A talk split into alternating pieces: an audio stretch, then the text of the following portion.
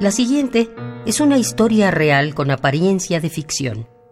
Un documental en el que podríamos evadir ciertos aspectos de la realidad en aras de honrar a una de las mayores figuras del arte popular mexicano.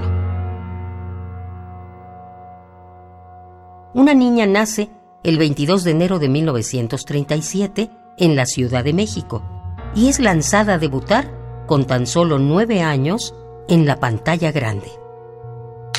Sinfonía de una vida, 1946, escrita por Max Aub, María Gesa, Pablo González y Celestino Gorostiza, quien también dirige. Un año más tarde, se une a la Compañía de Teatro Infantil de Bellas Artes, que en ese momento era dirigida por Clementina Otero. Actriz pionera del teatro mexicano de vanguardia, última sobreviviente del grupo de los contemporáneos. A los 12 años, participó en dos películas que le darían a conocer en el círculo interno cinematográfico.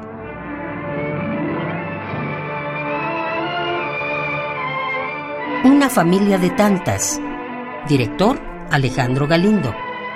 Y Allá en el Rancho Grande. Director Fernando de Fuentes. Todo este trabajo mientras realizaba presentaciones en parques y plazas públicas como parte de las actividades comunes del TEA. El Teatro Estudiantil Autónomo, movimiento artístico de finales de los años 40 y principios de los 50, destinado a la formación de público, fundado por Javier Rojas. Recapitulando, en menos de tres lustros, la joven actriz ya había compartido cuadro con Jorge Negrete, Armando Soto La Marina, Fernando Soler, David Silva y Marta Roth. A pesar de este rápido ascenso, aún no había alcanzado la cúspide. En 1950, la niña llamada Alma Delia Fuentes es convocada por el célebre y genial Luis Buñuel para participar en la cinta que se convirtió en un ícono cinematográfico nacional, Los Olvidados.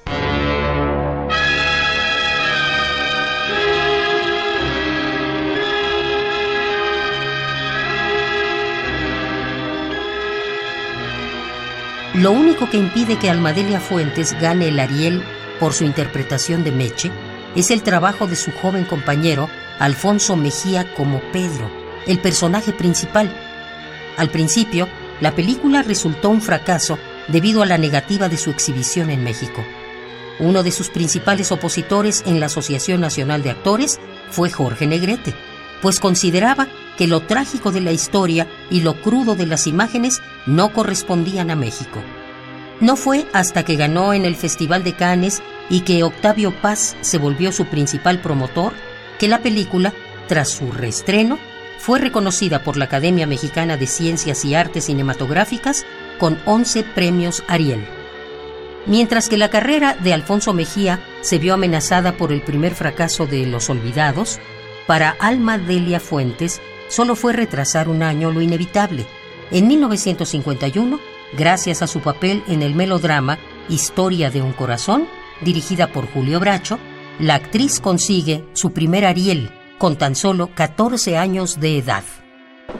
Con el permiso de ustedes voy a ofrecerles una canción que escuché en un disco norteamericano y que más o menos va así. Bésame, bésame Ese mismo año comparte la pantalla con Pedro Infante y Luis Aguilar en ATM, A Toda Máquina. Dirección, Ismael Rodríguez. Y Mi esposa y la otra, 1952. Dirección, Alfredo B. Crevena, con Arturo de Córdoba, Marga López y Ramón Gay. La cual le valió otra nominación al Ariel. A pesar de este éxito, en 1954, decide hacer una pausa confesando que su trabajo le resulta extenuante. Ese descanso es un receso de ocho años de toda la actividad histriónica. En 1962 es convocada por Ernesto Alonso para trabajar en una teleserie. Y ese mismo año es llamada para aparecer en la pantalla al lado de Mario Moreno Cantinflas en El Extra.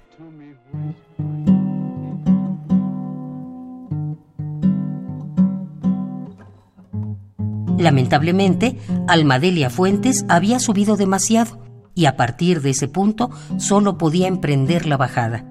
A pesar de ser invitada a producciones que aún incluían algunos nombres respetables del cine mexicano, la época dorada de nuestra cinematografía estaba llegando a su fin y con ella su carrera como actriz.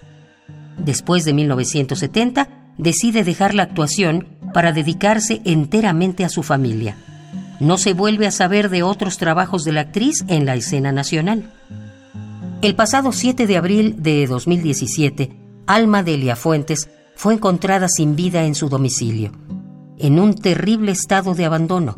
Se apagó con la misma velocidad que se encendió, y del mismo modo que en su juventud brilló su fama excesiva, en la vejez quedó opacada por el desamparo y la ruina. Un ciclo completo por formar parte de una de las piezas clave de la cinematografía nacional que en el nombre parece llevar la penitencia. Autores que el tiempo no borra. Indeleble. Indeleble.